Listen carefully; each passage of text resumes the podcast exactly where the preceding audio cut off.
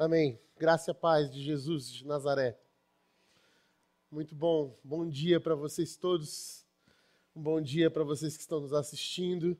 E essa manhã nós temos a missão de continuarmos nesse caminho, de aprendermos sobre serviço, de revisitarmos é, esse conceito de ser amor, de servir o outro e de servir a Deus servindo pessoas a comunidade de Jesus, a igreja de Jesus, ela tem como marca principal discípulos que servem, discípulos que não se cansam em servir. Esse é o nosso traço, essa é a nossa identidade. Tudo que gira em torno da nossa espiritualidade cristã gira em torno de servir o outro, porque servindo ao outro, servimos a Deus. Esse foi o jeito que Deus escolheu ser servido. Ele disse: quando vocês fizerem isso aos meus pequeninos, estão fazendo a mim. Então ele falou: sirvam os outros. Porque servindo outros, servindo quaisquer outros, vocês vão estar servindo a mim.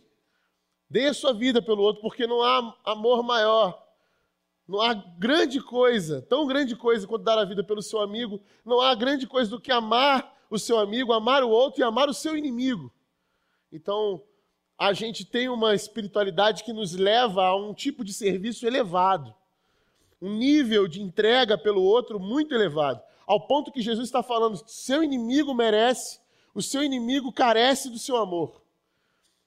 Então nós entendemos que servir a quem quer que seja é nossa obrigação como discípulos de Jesus. Isso é inegociável. E por isso a série Ser Amor, ela vem convocar a todos nós a aprendermos que aqui, nesse lugar aqui de serviço, é onde começamos a dar os primeiros passos Servir a nossa comunidade de fé é o lugar onde a gente começa a aprender um pouco sobre isso.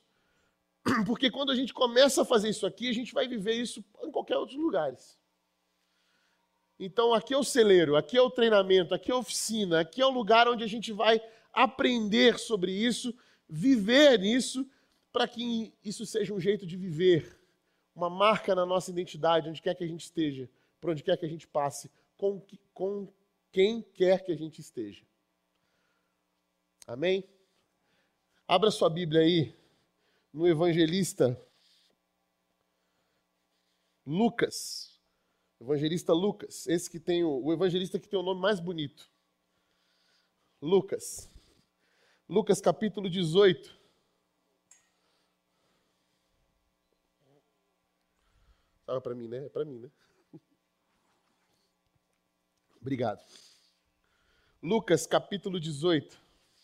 Eu quero ler o versículo 18. Certo homem importante lhe perguntou: Bom mestre, que farei para herdar a vida eterna? Algumas versões trazem certo jovem é importante, jovem com dinheiro lhe perguntou: Bom mestre, que farei para herdar a vida eterna?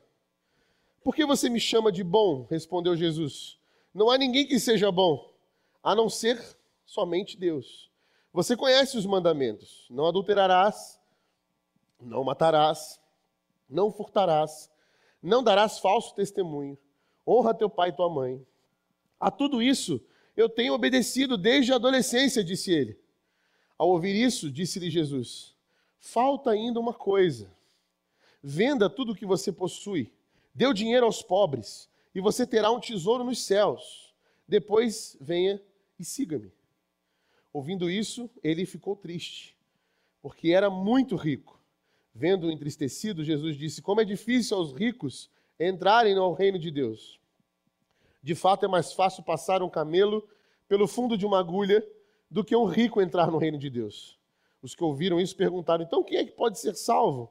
Jesus respondeu: O que é impossível para os homens é possível para Deus. O que é impossível para os homens é possível para Deus. Pai, Obrigado pela tua palavra. Obrigado por esse tempo que temos de aprendizado. Fala conosco, Senhor. Que seja o teu Espírito Santo a falar através de nós, em nós, mudando-nos, transformando-nos. No poder do nome de Jesus. Amém. Amém.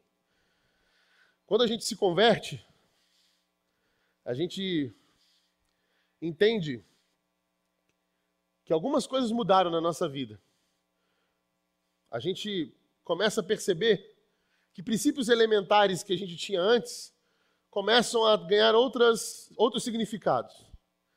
Uma vez, é, um amigo perguntou assim: qual a diferença que a gente vê entre um jovem crente e um jovem não crente? Uma, uma mulher crente e uma mulher não crente? Um homem crente, quais as principais diferenças? Os principais traços, as principais é, marcas da identidade de um cristão que se difere de um que não é cristão, de que um não é crente, de um que não é discípulo de Jesus. Aí, antigamente, a gente aprendia que, que crente não bebe, crente não fuma, crente não vai em balada, crente não, não faz tatuagem, crente não usa piercing, crente não, não, não ouve música do mundo, crente não pode ter amigos. A gente aprendeu muito dessas coisas que são usos e costumes. E não sei de onde vem a sua tradição, né? a minha tradição, por exemplo, espiritual cristã, ela vem de uma igreja muito tradicional, muito conservadora, em que a gente não podia ir de bermuda para a igreja. É, ir de bermuda já era uma, um ato rebelde, isso já, já não mostrava que você era pouco crente. Né? Ouvir rock, então, né? você não podia fazer isso, nada disso. Então eu, eu cresci dentro dessas, dessa tradição espiritual que dizia que isso realmente era uma marca cristã. Outros, de outras é, igrejas, outras tradições, de outras escolas, vão ter outros tipos de usos e costumes. A verdade é que nós sempre estamos tentando buscar marcas e identidades exteriores para mostrar, para apresentar. Olha só, dá para ver de longe que ele é e que não é. E, de fato, algumas coisas realmente fazem diferença dependendo da cultura, do contexto que você está. Mas o Evangelho ele não fala sobre isso. Ele não fala sobre estéticas exteriores. Ele fala sobre limpar o interior e sobre uma metanoia, uma mudança de mente, de lógica, de visão, que vai fazer você enxergar o mundo de outro jeito. Isso não tem a ver com a cor do seu batom, com o tipo de roupa que você veste, com a tatuagem que você faz, com o brinco que você usa, com a música que você escuta. Afinal, a gente não vai chegar no céu e vai pedir para Deus: Deus, deixa eu ver sua discografia. Que tipo de música você escuta? Ele vai talvez responder para você: música boa. E talvez nem seja a sua discografia, a sua playlist que está no seu carro. A verdade é que essas coisas pouco têm importância para Deus. E afinal, Rodrigo, o que, que tem importância para Deus? Bom, a gente vê no Evangelho inteiro, se você está cansado de ler, o que importa para Deus é aquilo que está no seu coração é aonde está o seu coração. E como está o seu coração. E como você enxerga as coisas a partir desse novo coração que você recebe. Porque Jesus vai dizer a Nicodemos: você não vai entender a vida no espírito se você não nascer de novo. Nascer de novo não significa mudar o seu guarda-roupa, mudar o seu gosto musical. Nascer de novo não significa você deixar de estar com outras pessoas que não pensam igual a você ou não creem igual a você. Nascer de novo implica em você ser regenerado e ter uma vida no nova, uma vida que transborda uma nova capacidade de enxergar o mundo que você não via antes, capaz de enxergar nuances, contornos que tangenciam as regras desse mundo de um jeito que você não via antes. Perceber que a malícia, a maldade e o espírito desse mundo não estão, não estão no tipo de roupa, no tipo de, da forma como você se apresenta exteriormente, mas sim no tipo de coração que você apresenta diante de Deus todos os dias. A metanoia, a mudança de mente que faz parte do Evangelho, ela abre os nossos olhos. Constantemente você vai ver no Evangelho essa figura de estar, eu era cego e agora vejo. Porque ver o mundo com esses olhos novos, da nova vida, implica em você entender o mundo da maneira que ele é e o que ele está fazendo com a gente.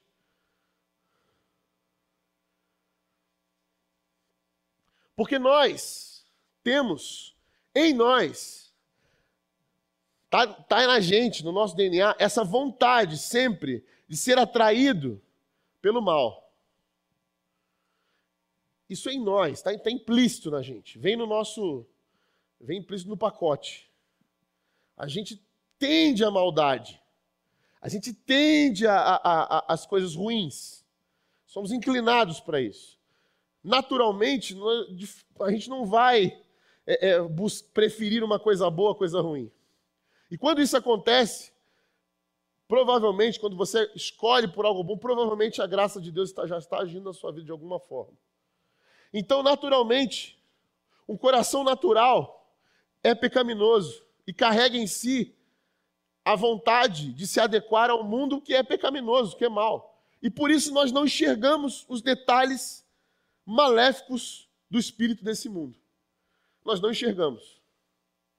E assim como os fariseus, nós acabamos colocando dentro das igrejas as regras exteriores, estéticas, para delimitar quem é crente e quem não é crente.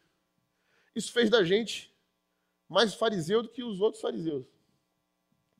E eu não sei vocês, mas vocês já perceberam que quando a gente lê os textos de fariseu e Jesus, a gente tende a se colocar do lado de Jesus e não do lado dos fariseus. Nós já estamos sendo fariseu quando a gente faz isso. Porque já está se colocando num lugar, não, eu sou bom, não sou que nem os fariseus. E a gente nem percebe. Porque naturalmente a gente está inclinado a isso. Mas, Rodrigo, afinal, então, qual é o espírito desse mundo? O que faz esse mundo, é, a gente se embrenhar nesse mundo, se misturar com esse mundo, ser um cristão do mundo, um cristão que não, tá, não entendeu ainda o Espírito de Deus ainda, não, se não é a, a, o estilo de música, a roupa, a estética exterior, o que, que é que o mundo está fazendo? Que, aonde ele está mexendo com a gente? Bom, eu já falei algumas vezes isso, mas não custa nada falar de novo. Bom, algumas regras. Primeira delas, primeira do espírito desse mundo é que fins precisam ser alcançados, não importa por que meios. Fins precisam ser alcançados, não importa por que meios. Se existe um objetivo, você já definiu que aquele objetivo é bom, e pode ser que ele seja bom mesmo. O caminho a chegar a ele, não importa. Eu diria que essa é a dimensão, é uma das dimensões do mal. A gente chama de mal necessário. Já ouviram isso? Ah, foi um mal necessário. Isso nada mais é do que uma das dimensões do mal. Né? Primeira dimensão do mal, que a gente podia elencar aqui nessa fim justificam os meios, é o mal que está em nós, que eu já falei. Esse mal do pecado que naturalmente a gente vai acabar né, cedendo às tentações, ao vício, ao egoísmo, ao orgulho. Volta e meia a gente está lidando com esse tipo de mal. Agora, uma outra dimensão do mal é essa. É um mal necessário. Ah, para fazer uma coisa boa é preciso ter, foi preciso fazer isso. A gente justifica o mal. A gente acha um jeito de passar um pano na nossa própria maldade. Ah, porque para isso acontecer eu precisava disso. Né? Aí há outras dimensões do mal piores. Há o mal absoluto. A pessoa tem consciência da maldade, faz a maldade, está dominado pela maldade, é um diabo. Né? E essa lei, ela é muito comum para nós que estamos, entendemos que há maldade no mundo, entendemos que, nós, que, que essa maldade ela realmente é perigosa, mas a gente, de vez em quando, lida e tem que manusear ou justificar uma maldade que a gente se vê fazendo. Coisas que a gente nunca imaginaria que fazia, a gente, acaba, a gente faria, a gente acaba fazendo. Aí a gente às vezes olha para o mal do outro, eu olho para o Lázaro fazendo uma maldade e falo assim, eu não faria o que o Lázaro faz, não. Aquilo ali não. Eu até sei que sou mal, mas mal igual o Lázaro, mal igual o Júlio, eu não sou, não. E a gente vai classificando. Segunda lei desse mundo, do espírito desse mundo, é que objetividade é algo que não se troca por nenhum acesso de sensibilidade. Você tentar compreender, ser mais flexível, ter mais coração, andar mais uma milha, abrir diálogo, isso, coisa, isso é coisa de fraco. Isso é coisa de fraco. Isso é coisa de gente herege, relativista. Não, tá errado, tá errado, acabou. Geralmente, gente muito radical faz armadilhas para si mesmo no futuro. Geralmente, gente muito que é muito fechada no radicalismo da lei, daquilo, ela provavelmente vai cair na sua própria armadilha no futuro. Porque nós não somos capazes de, de cumprir lei nenhuma. Vai acontecer da gente se ver enredado pelas nossas próprias palavras, pagando a língua, pagando a boca, como se diz, né? Aí o que a gente faz? Ou a gente admite, volta atrás e se arrepende, cai de joelhos e pede perdão, volta, que seria o, o melhor caminho, ou a gente finge que não fez nada. Põe por baixo dos panos e deixa quieto, ninguém viu. Eu vou continuar parecendo que eu estou cumprindo a lei. Né? Então, objetividade. Preto no branco. Fez, pagou. Errou, tá errado, acabou. Isso, tira, corta. Quem vive esse algoritmo não entendeu a vida, não entendeu o evangelho. A vida é, é, acinzentada, ela não é preta no branco. Não existe zero e um, esse, esse binário, esse mundo binário que nós classificamos entre mal e bem. Aí eles são do mal, nós somos do bem. Isso não existe. Isso não existe. Aliás, se você lê a Bíblia, é um bom leitor da Bíblia, você vai ver homens de Deus fazendo as maiores atrocidades.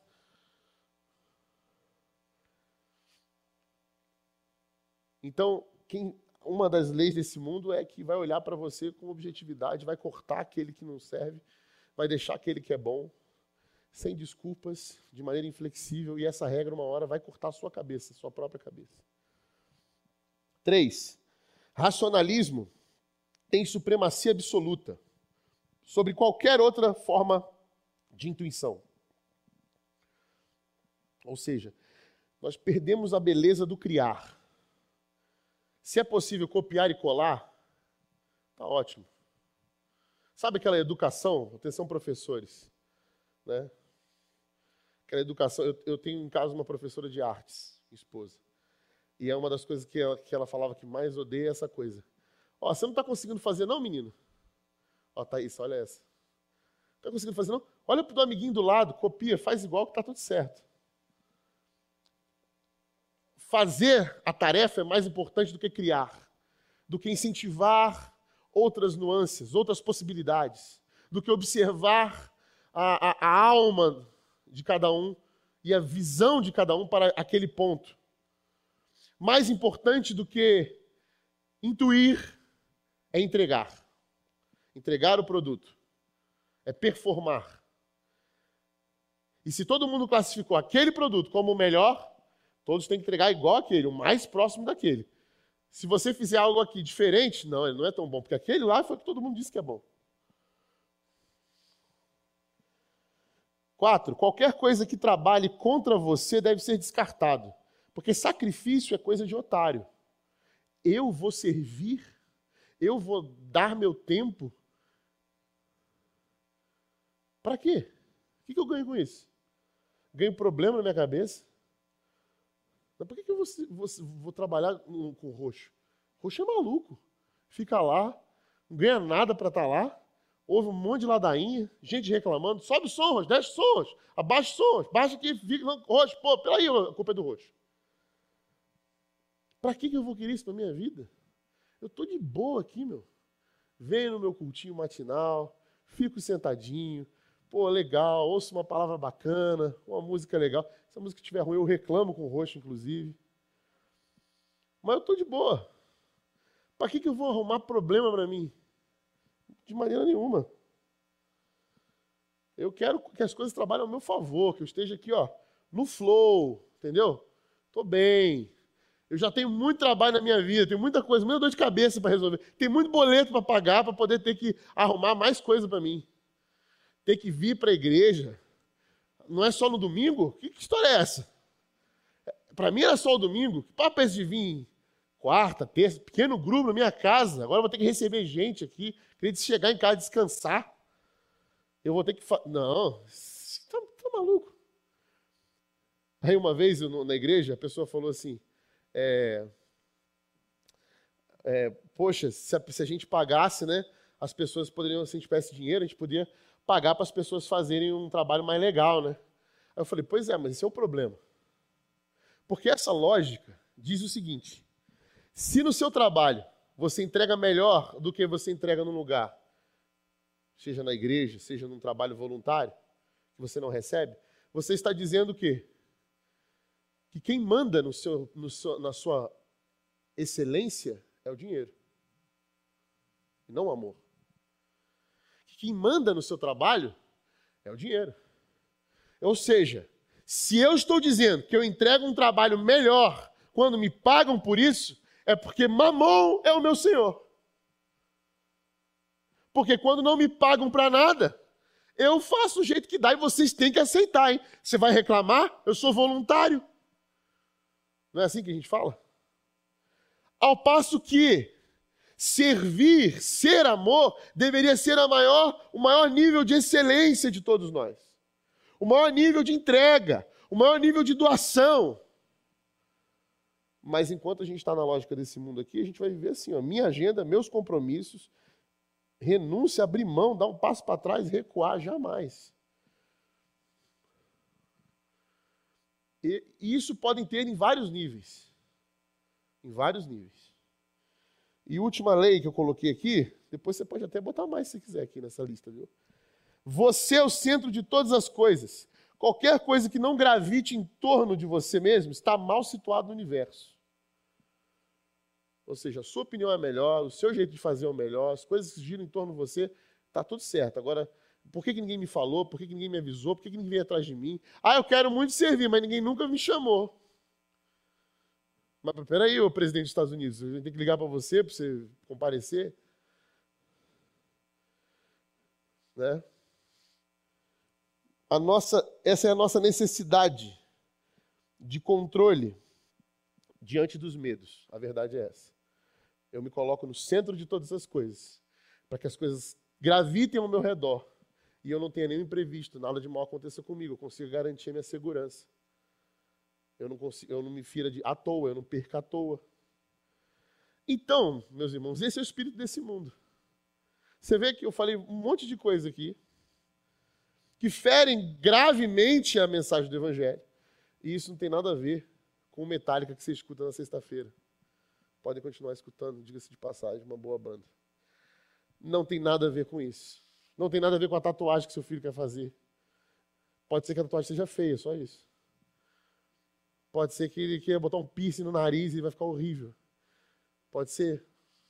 Mas não tem a ver com o evangelho, tem a ver com estética, tem a ver com gosto, tem a ver com tradição, tem a ver com escolhas, tem a ver com hábitos na casa. Que aí é outro assunto. Né? Não tem a ver com o evangelho. Se você não quer que seu filho faça tatuagem ou bote piercing, você tem todo o direito de chegar para ele e falar isso, eu não quero. Mas não fale que Jesus vai mandar ele para o inferno porque ele botou, fez isso. Não vacine as gerações antes Jesus. Não faça isso, não dê essa vacinada neles. O evangelho é outra coisa, mais profunda. E o espírito desse mundo, muito mais sutil, venenoso. Que entra a gente não vê, que sussurra a gente não vê. E o Espírito de Deus, a metanoia, o que, que ele gera? O que, que o crente, agora, a, o que, que você vê que é um traço de crente, então? Bom, eu vou para a palavra. Bem-aventurados os pobres em espírito, pois dele é o reino dos céus. Bem-aventurados que choram, pois serão consolados. Bem-aventurados humildes, pois receberão a terra por herança. Bem-aventurados que têm fome e sede de justiça, porque serão satisfeitos. Bem-aventurados os misericordiosos, pois obterão misericórdia. Bem-aventurados os puros de coração, pois verão a Deus. Bem-aventurados os pacificadores, pois serão chamados filhos de Deus. Bem-aventurados os perseguidos por causa da justiça, pois dele é o reino de Deus. E esse aqui é o povo de Deus. Esse povo de Deus aqui dá testemunho do evangelho e da presença do reino de Deus na terra. Esse povo aqui. Esse povo pode estar de bermuda ou terno e gravata. Pode usar tatuagem ou piercing. Ou não usar nada. Pode andar bem vestido, a caráter formal, ou pode. Porque não importa. Não importa sua cultura exterior. O importa é que eles estão vivendo o que o Evangelho está dizendo que está vivendo. E eles entenderam que a metanoia independe dos seus gostos estéticos mas depende de uma entrega total do seu coração e da renúncia total às leis do espírito desse mundo. Porque agora eu não contabilizo os meus relacionamentos. Eu não coloco na conta, eu não faço conta da minha entrega. Eu entendi que o meu Senhor é, o, é, o, é Jesus, não é Mamon. E isso faz a gente voltar ao texto que nós lemos. Bom, tinha um jovem rico aqui, e pelo jeito era bem rico. E Jesus encontra esse jovem rico, e ele fala para. E o jovem rico já vem se. Né, já vem para cima. Playboyzão, jovem rico. É. Playboyzão crente. Porque ele vem falar com Jesus e fala assim: Jesus, olha só. Ele, ele fala, não, ele fala, bom mestre. Ele já vem né, dando aquela puxadinha no Jesus, assim, ó, bom mestre. E Jesus já bota ele num lugar, já fala assim, por que você está me chamando de bom? Se só há um, bom, que é Deus. Jesus, na verdade, está dizendo assim, porque Jesus sabe, ele é Deus, ele é o próprio Deus, ele está dizendo assim para ele, bom, se você está me chamando de bom, você sabe quem eu sou. Né? Mas ele joga a pergunta, mas o, o jovem rico não entende muito bem. E aí o jovem rico fala assim, o que, que eu tenho que fazer para herdar a vida eterna? O jovem rico ele faz uma pergunta não porque ele queria saber de fato o que ele precisava fazer. Ele queria que Jesus desse aquela massageada no ego dele. Ah, você já tem a vida eterna. Você já é o cara. Jesus entende isso e vira para ele e fala assim: Bom, você conhece a lei. Guarde os mandamentos, cumpra a lei. Aí o jovem fala: Jesus devolveu a bola para ele. Aí o jovem fala, mas eu faço isso desde a minha adolescência. Aí Jesus olha para ele e fala assim: então, falta uma coisa que você ainda não entendeu. Você precisa vender tudo que você tem. Porque isso tudo que você tem, ele tomou o teu coração. Eu já não estou mais na tua vida. Na verdade, Deus não está mais na tua vida. Porque tem um Senhor maior aí. Então vende tudo que você tem, dá aos pobres. E me segue. Aí Jesus foi cirúrgico, né? Porque aí o jovem deu um passo para trás, se entristeceu. E aí Jesus olhou para ele, olhou para os discípulos e falou: é muito difícil um rico entrar no reino dos céus. Porque o rico geralmente já escolheu a sua segurança. Aonde tem sua segurança? O rico geralmente, invariavelmente, já tem aonde estão os seus pilares. Dificilmente você vai ver um rico preocupado com o que comer, por exemplo. Você acha, por exemplo, que o filho do Neymar está preocupado se ele vai ter almoço no dia seguinte? Você vai acordar um dia e vai falar assim: meu Deus, aqui que eu vou tomar de café da manhã. O filho do Neymar acorda, filho, tem 10 opções de café da manhã para ele. Ele não está preocupado com isso. Ele não está preocupado se ele vai ganhar presente no Natal ou não. Ele não está preocupado. Mas ele está preocupado por quê? Porque tem Deus como Senhor que cuida dele, da vida dele. Não, ele está preocupado porque ele tem mamão. Ele tem o dinheiro. E é muito difícil se entregar quando se tem muito dinheiro. Quando, se tem, quando você já se entregou ao Senhor do dinheiro. É muito difícil. E os discípulos ficam desesperados. Mas eu acho interessante porque os discípulos ficam desesperados. Desesperados, entre aspas, né? Ficam incomodados.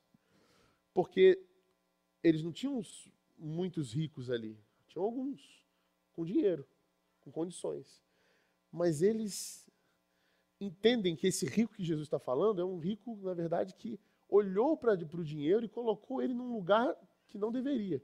Quando os discípulos se identificam com isso, eles falam assim: cara, eu não sou tão rico assim, mas eu tenho confiado mais no dinheiro. Eu não sei se eu faria isso que, que o Jesus mandou o, jovem fazer. E ele fala assim: e agora? Como que a gente faz para se salvar então? Aí Jesus falou: assim, não tem como você se salvar. Não tem como eu e você se salvar. Não dá, André. A gente não vai se salvar. É impossível. Mas o que é impossível para vocês é possível para Deus. Jesus está nos ensinando o quê? Uma frase que eu ouvi há muitos anos atrás, no seminário. Nunca doou quem deu do seu sem dar de si. Nunca doou quem deu do seu sem dar de si. Não é possível doar se não dermos, se não dermos a nós mesmos aquilo. Nós precisamos nos entregar. Porque quem primeiro entrega, já entregou tudo. Quem entregou todo o seu coração, já entregou tudo. E saber que, mesmo que você tenha bastante recurso, aquilo ali é instrumento para que outros sejam abençoados, faz da sua entrega uma entrega que é uma partilha e não só uma doação.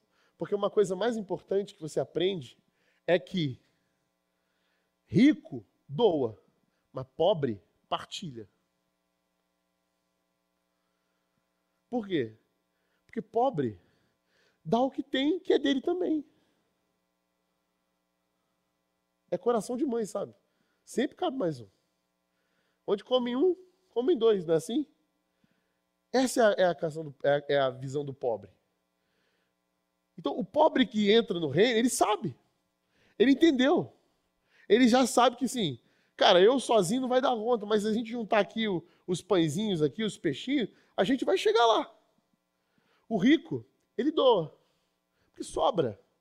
Porque tem muito. E quando é que o rico entra nessa partilha? Quando ele se doa, quando ele bota a mão na massa, quando ele se entrega, quando ele vai lá. Porque é muito fácil você pagar a conta e falar assim: ó, tá aí, tá feito, tá? Eu estou doando aí, segue aí. Jesus não quer isso de nós. Ó,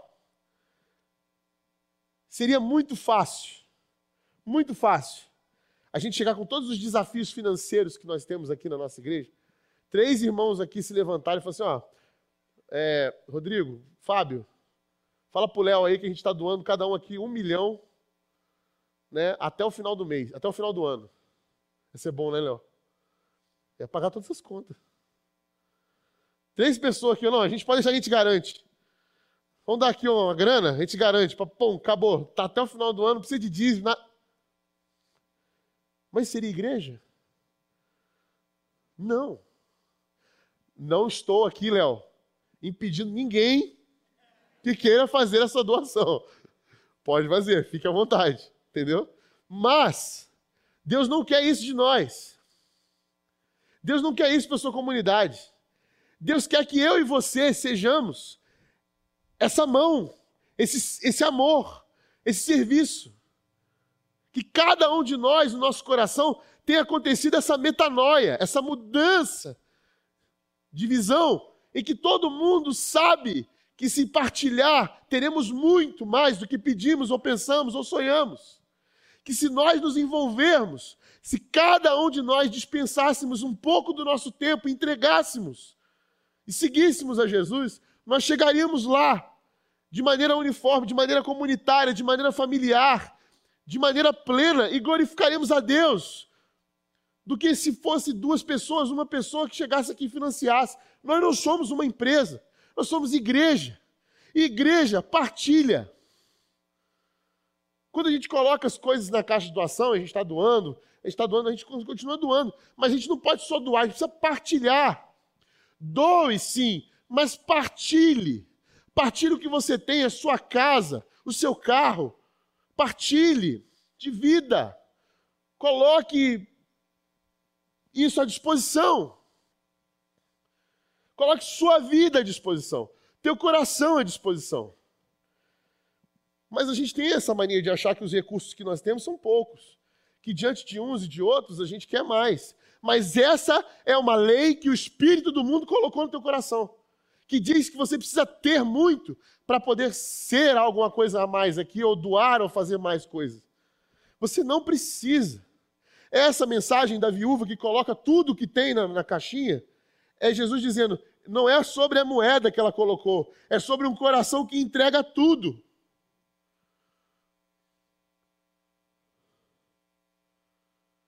Que entrega tudo.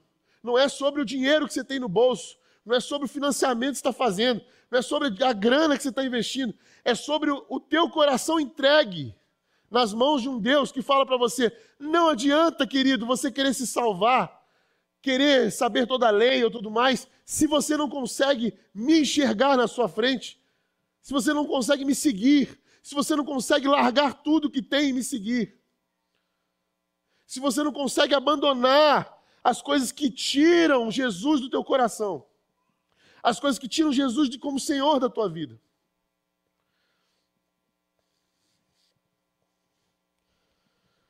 E aí Jesus fala assim, ó, quando você fizer isso, ô jovem, você vai ter tesouros no céu. Repare que ele usa o no céu e não do céu. Volta e meia Jesus fala isso, igual o outro texto que ele fala aqui. Aqueles que têm tesouros no céu, onde a traça, a ferrugem, o ladrão não podem destruir, consumir ou roubar. Esse Jesus sempre bota no céu, porque não é a origem do tesouro. É aonde ele está sendo colocado. Então, os teus bens, as coisas que você tem, as suas coisas que você conquistou com o seu trabalho, com o teu dinheiro, eles podem estar em dois lugares, ou no inferno ou no céu. E quando é que ele está no céu? Quando você entende que tudo que você tem é para partilhar. Não é parte do que você tem. Não é uma porcentagem do que você tem.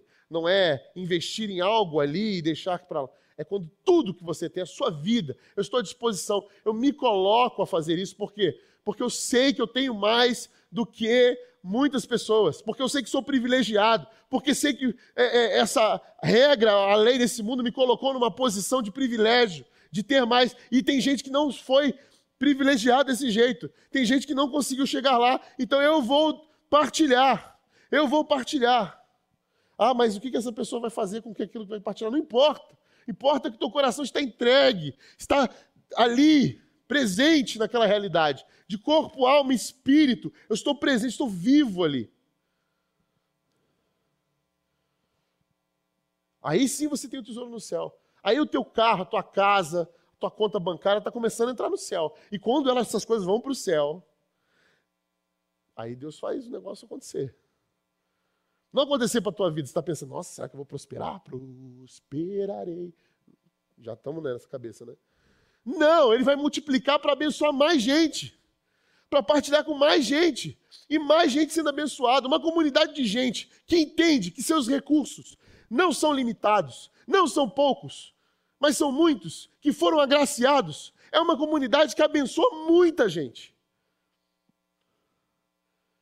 Agora, uma comunidade que acha que tem, que tem medo de perder, que acha que os recursos são escassos, é uma comunidade que vive achando desculpa para não servir, para não amar, para não se envolver, para não participar. A gente vive arrumando desculpa para isso. Uma comunidade que o tesouro está no inferno. Porque lá traça o ladrão, a ferrugem consome. É pouco, eu não tenho muito, eu não tenho muito tempo, eu não tenho paciência, eu não quero me envolver. Seus tesouros estão no inferno. Você é egoísta, você está deixando o diabo ser o senhor da sua vida.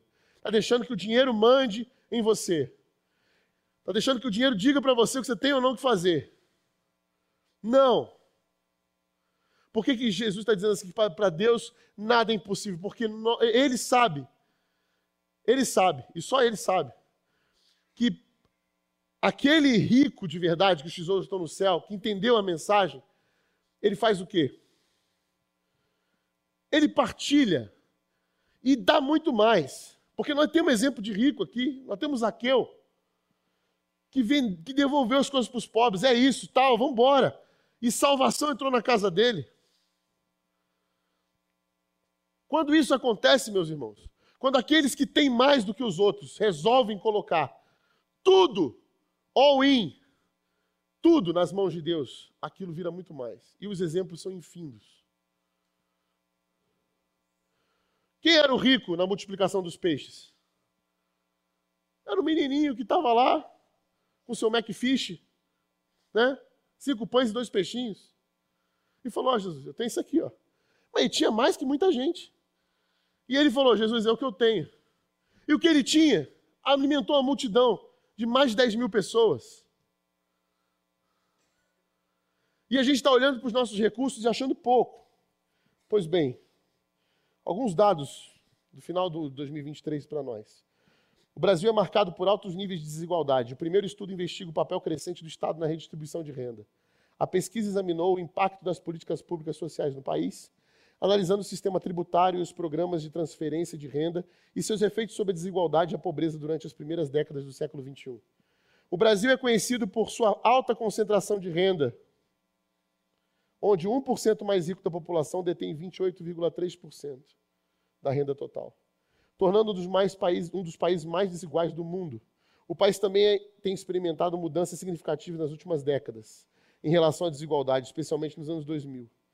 Organizações da sociedade civil lançaram nessa quarta-feira, dia 30 de agosto de 2023, o Observatório Brasileiro das Desigualdades. A iniciativa monitora, reúne e divulga dados sobre as discrepâncias sociais históricas do Brasil e traz informações sobre o tema relacionado a setores como saúde, segurança alimentar, meio ambiente, renda, representação política e acesso a direitos e serviços básicos. Em sua estreia, o Observatório lançou um documento, um retrato das desigualdades do Brasil hoje. Relatório que terá periodicidade anual. Entre os dados publicados atualmente, 0,01% que compõe a população mais rica do Brasil possui fortuna, uma fortuna acumulada e livre de dívidas de 151 milhões de reais, em média. O rendimento médio mensal per capita dos 10% mais ricos é também 14,4 vezes maior do que os 40% mais pobres. Por outro lado, mais de 7,5 milhões de pessoas vivem com renda domiciliar per capita inferior a 150 reais por mês.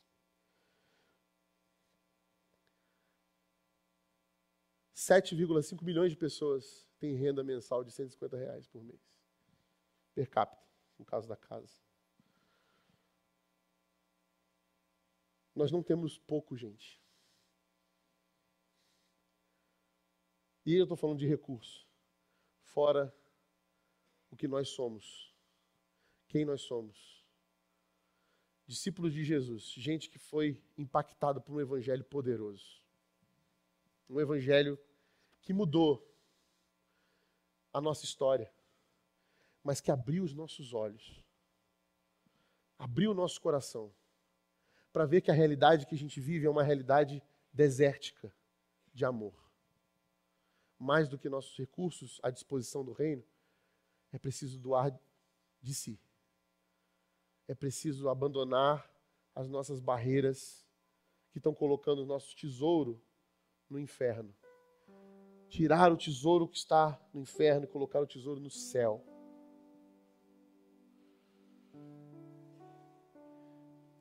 que você tem, Rodrigo, que tem retido contigo, que não tem partilhado, que não tem colocado à disposição? O que você faz que não espera nada em troca, que não recebe nenhuma recompensa, que é incondicional? O reino de Deus nos ensina. No mundo, a gente ganha quando a gente ganha. No reino de Deus, a gente ganha quando a gente dá se dá. Aqui nesse mundo, a gente ganha quando a gente possui. No reino, a gente ganha quando a gente se entrega. No mundo, a gente ganha quando a gente tem. No reino, a gente ganha quando a gente abre mão. Aqui nesse mundo, a gente ganha quando está na nossa conta. Nesse mundo, no reino, reino nesse mundo, a gente ganha quando o que você tem está se tornando vida está se tornando vida. Aquilo que você tem para dar está se tornando vida. Aquilo que Deus colocou nas suas mãos, meu irmão e minha irmã, está virando vida ou está virando privilégio para você mesmo, para os seus? Ou está virando conforto? Aquilo que você tem, meu irmão, está gerando vida? Está partilhando vida? Ou você acha que você faz muito? Você já entregou tudo que tinha, não tinha mais nada, tem mais nada para entregar? porque você tem recursos escassos. Aquilo que você tem, meu irmão, que Deus tem te dado, saúde, força, disposição, um teto sobre a sua casa, um, lugar para você trabalhar, tudo isso, os recursos, os aprendizados, todos os, os recursos intelectuais, emocionais, financeiros, tudo isso, você considera pouco? Ou você coloca isso à disposição? Ou você se dispõe a entregar-se? Nunca doou quem deu do seu sem dar de si. nunca doou quem, quem nunca se entregou. Nunca serviu quem não serviu em amor. Ou seja, sem esperar que nada fosse acontecer em troca. O caminho, a marca de nós cristãos, a identidade de um homem, de uma mulher crente, é que esse povo se doa, se entrega, partilha. Essa é a identidade nossa, em amor. É um povo que serve e não se cansa de servir e não para de servir, porque sabe que o Criador do universo se entregou por mim e por você.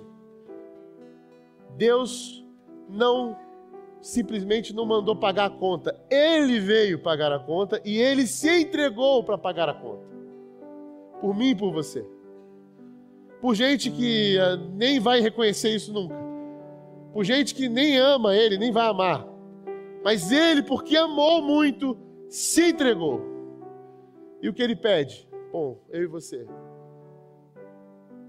que achamos que não tínhamos nada e agora percebemos quanto a gente tem, a gente entregue a nossa vida. Que a gente seja amor, para a glória dele.